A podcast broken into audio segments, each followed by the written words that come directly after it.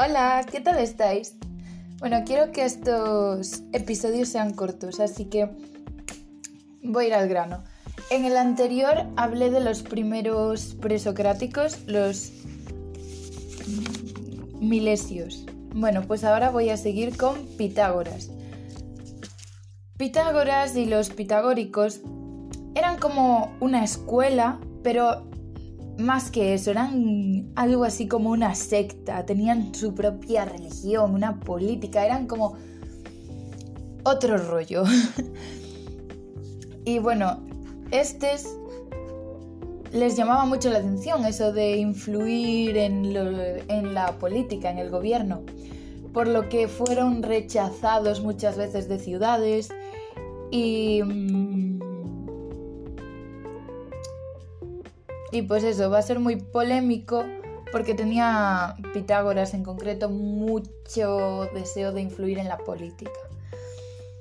Bueno, se cataloga como una secta su escuela porque tenía unas normas muy estrictas y vivían en comunidad, es decir, si tú querías formar parte de los pitagóricos no podías vivir en tu casa, tenías que estar allí, en esa escuela, entre comillas.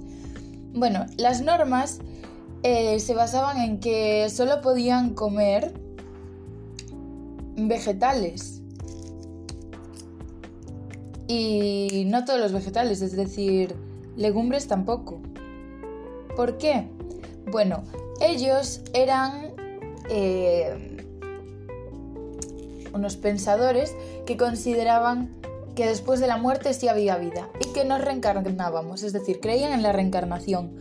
Por lo tanto, podríamos reencarnarnos en cualquier ser vivo. Es decir, tú te puedes morir hoy y mañana ser un perro. O una vaca. Y yo voy y me como una vaca. O sea, nos estamos comiendo nuestros seres más preciados. Pues no, no, les parece justo, ¿no? Y al mismo tiempo, tampoco legumbres. ¿Por qué? Porque también se dieron cuenta de que no solo mm, estaban vivos las cosas que se movían, sino que las legumbres también. A las plantas, por ejemplo, no llegaron porque sí podían comer vegetales. Pero... Mm, bueno, eso. Pero también además, sobre todo,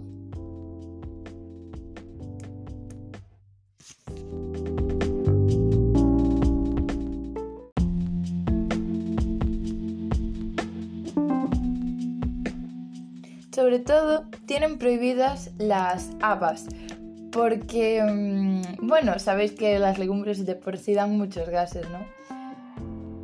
Y ellos consideraban esto del ánima, este aire de Anaxímenes.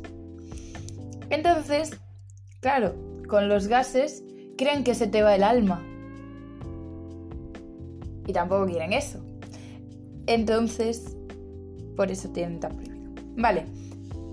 En cuanto a la civilización de sus escuelas, hay dos tipos de mm, ciudadano.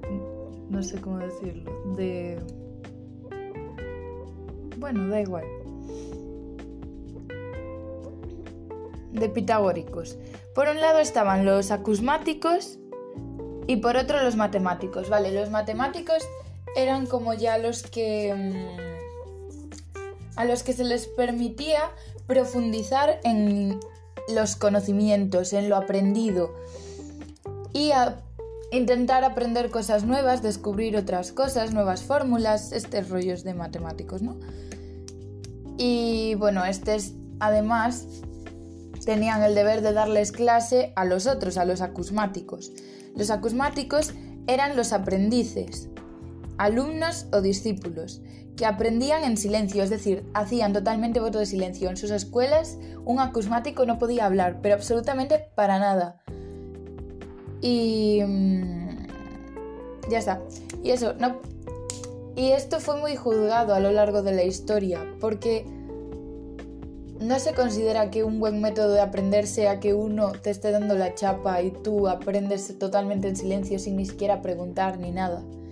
Por eso se han cambiado los métodos y menos mal, porque imaginaros ahora qué aburrido sería un colegio en el que ya de por si te dan la chapa, pues imagínate que no puedes ni abrir la boca. Bueno, pues eso. Otra de las cosas que también consideraban era que todo lo que sucedía se repetía en el tiempo periódicamente.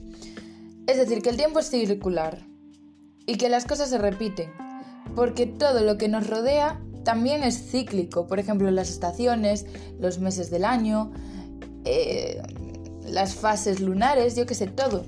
Todo es cíclico. Y... Mm, pues eso, ellos ya no se preguntan de qué están hechas las cosas, sino que la pregunta es ¿cómo? ¿Cómo se organiza? ¿Cómo se forma el mundo, el cosmos, universo? Entonces lo que van a hacer es crear y desenvolver la respuesta como que el orden de la realidad es un orden matemático. ¡Wow! ¡Qué novedad, Pitágoras! No me lo esperaba de ti. Bueno, eso. Organizaban la realidad mediante patrones numéricos, es decir, creen que todo viene de las matemáticas, que las matemáticas son la base de todo. Y...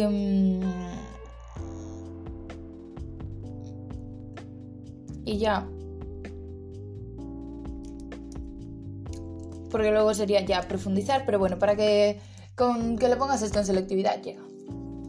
Vale, después tendríamos a monistas, que son los que le interesa qué es lo que hay que buscar. Es decir, ellos dan un paso más atrás. Ya no piensan en, vale, ¿de qué están hechas estas cosas? O ¿cómo se ordena tal cosa? O ¿hay un ser que nos ordene superior a nosotros? No.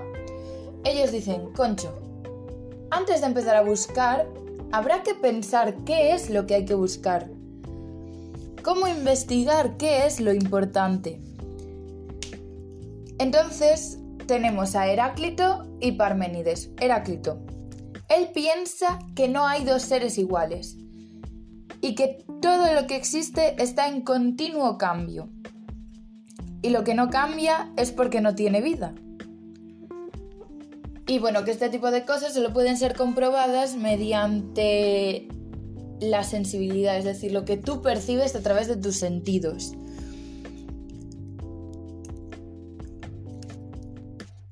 Y bueno, ¿qué más cosas te puedo decir sobre Heráclito. Vale. Entonces, él creía que la esencia natural ante todo era el logos, palabra latina o griega. Tengo dudas. Bueno, da igual. El caso significa fuego. Y mm, bueno, para él este era el origen de todo, ¿no? Él se dio cuenta de que investigando dijo, concho, si todo está en continuo cambio y todos los seres son diferentes, tiene que haber algo que sí sea común a todos, ¿no? O algo que nos, nos mantenga en movimiento, en cambio y tal. Bueno, entonces él llega a la conclusión de que lo que hay que buscar es eso, la esencia que todos tenemos. Y él piensa que es el fuego. Y... Pero ya no solo como materia, es decir, es como el Anaxímenes, ya no solo cree...